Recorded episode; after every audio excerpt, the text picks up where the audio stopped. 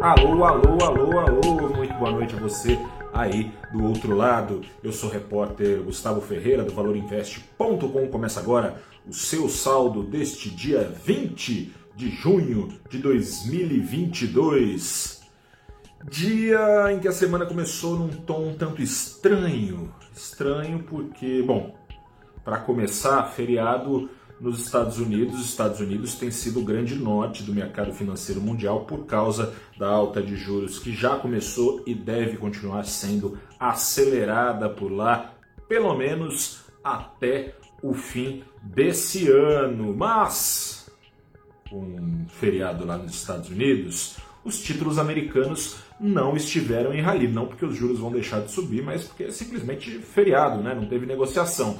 Isso poderia muito bem ter colaborado para estancar a sangria na Bolsa do Brasil, né, sem os títulos americanos subirem, roubando a atratividade do mercado acionário brasileiro. Mas não foi bem assim, não foi exatamente isso que aconteceu. O Ibovespa subiu, mas subiu só 0,03 e subiu. Primeiro fato estranho, com 57 das suas 91 ações no negativo. E a outra estranheza no dia, do dia, ficou por conta da Petrobras.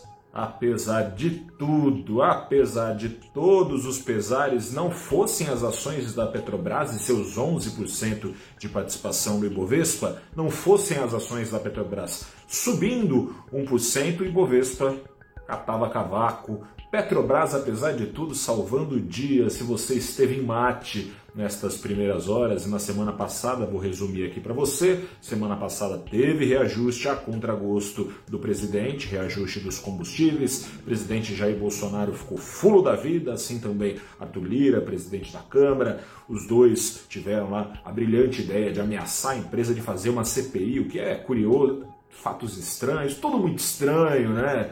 O presidente Jair Bolsonaro vai investigar os, o presidente da empresa, os diretores que ele próprio escolheu, vai investigar a si mesmo, tudo porque a Petrobras subiu o preço dos combustíveis. O grande crime, com as suas milhões de aspas, seria os diretores e presidente da Petrobras, então presidente, já te conto, presidente da Petrobras, seguirem a lei das estatais, que veda o uso político da, da empresa e de qualquer outro estatal em detrimento dos seus resultados financeiros, e o próprio estatuto da Petrobras que diz lá, lei de paridade de preços, regra de paridade de preços. O que, que é isso? Preços dos combustíveis da Petrobras acompanham as flutuações do petróleo e do dólar. O problema é que a flutuação tem sido muito mais para cima do que para baixo, né? Enquanto mais sobe o preço dos combustíveis, mais sobe a inflação, mais cai a popularidade tanto de Bolsonaro quanto de Lira.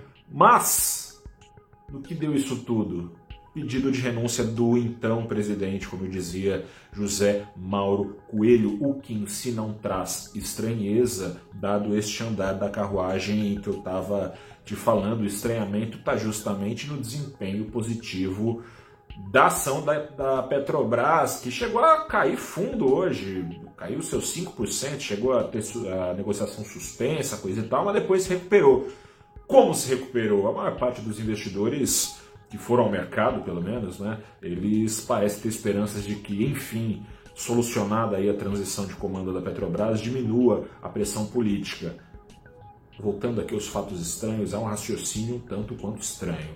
Se não tiver nenhuma pressão política, será sinal de preços congelados, justamente porque a pressão política não se faz necessária, já fez a sua vontade. Se Paz de Andrade, Caio Paz de Andrade, que é o escolhido e deve assumir nos próximos dias de fato a Petrobras, se ele seguir a lei das estatais, seguir a lei de paridade, for obrigado subir preços dos combustíveis, a pressão vai voltar e aí é o caminho da roça para ele, e isso não tem fim.